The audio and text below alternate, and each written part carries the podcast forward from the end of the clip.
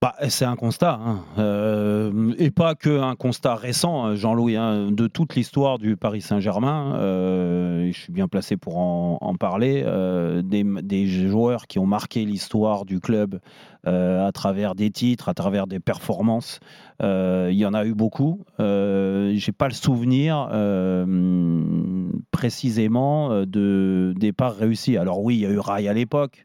Euh, les adieux de Rai, euh, peut-être, les adieux de Joël Batz. Euh, aussi, c'est plus vieux. les, ados les adieux de Pedro dans un contexte compliqué, j'y étais. je peux te dire. C'était la saison du maintien? Ouais, c'était pas, c'était Il avait perdu sa place en plus. C'était pas facile. ouais, la, la décision. On va dire que c'est pas raté. ça, à la limite, c'était une autre direction qu'aujourd'hui. Oui, non, mais euh, je suis désolé. Je cité, quand, tu, quand tu non, mais quand tu achètes euh, le club, euh, comme les Qataris sont arrivés en 2011, tu achètes l'histoire du club et tu dois te servir de ce qui s'est fait aussi. Et tu as l'impression que c'est récurrent en fait. Mais d'autant plus, et là je te rejoins sur la période récente, des mecs qui ont marqué l'histoire du Paris Saint-Germain, il y en a beaucoup. Je te prends moi l'exemple comment ça a été géré la, la fin de Cavani, la fin de Thiago Silva par Leonardo, c'est totalement scandaleux que le président ait laissé faire ça et laissé faire ça, alors que tu décides euh, que c'est la fin par rapport à l'âge, par rapport au fait qu'ils sont en fin de cycle, parce que quand les mecs, euh, mm. Thiago Silva, je crois qu'il est resté 8 ans, 7 ou 8 mm, ans, mm. Euh, Cavani, pas mal de temps aussi. Quand tu arrives, Rabiot, à la fin, rappelle-toi comment ça s'est passé, Rabiot qui est resté 7 ans à peu près, entre 6 et 7 ans, c'est quand même des joueurs qui ont joué plus de 200 fois euh, sous les couleurs parisiennes et que c'est pas normal que euh, à chaque fois ça se répète. Alors je veux bien que chaque cas est différent.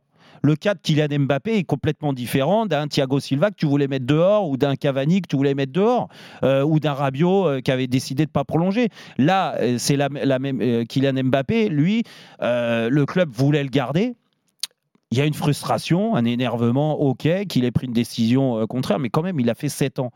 Bah, fait en sorte, alors il est aussi responsable de sa communication, aussi Kylian, de son attitude. Donc forcément, bah, le fait d'être euh, euh, par moments euh, énervé, de le montrer, la frustration, l'énervement sur tes coéquipiers, sur le public en France de hmm. plus en plus. Non, mais sur il n'est pas irréprochable, il n'y a pas, de souci. mais que le club se mette à le fragiliser, le mettre sur le banc, le remplacer parce qu'il a décidé de partir. Ça, c'est plus problématique parce que quand on te parle de respect du club, je suis désolé, mais à l'intérieur de ce club au Paris Saint-Germain, et ça manque cruellement d'histoire, cruellement d'histoire, à plusieurs postes clés, cruellement, et, tant pis pour ceux qui le prennent dans la tronche, qui occupent des places importantes aujourd'hui au PSG, mais je vous le dis, et je vous l'ai déjà dit en tête à tête, donc c'est pour ça que j'ai, j'ai rien, euh, euh, du moins j'ai, j'ai pas les mains liées euh, du tout, je dis ce que j'ai envie, ce que je ressens ici, à vous les auditrices et les auditeurs, je suis désolé, mais ça manque tellement d'histoire au sein de, de, ce club, dans l'équipe dirigeante, dans les, dans les joueurs, dans, les,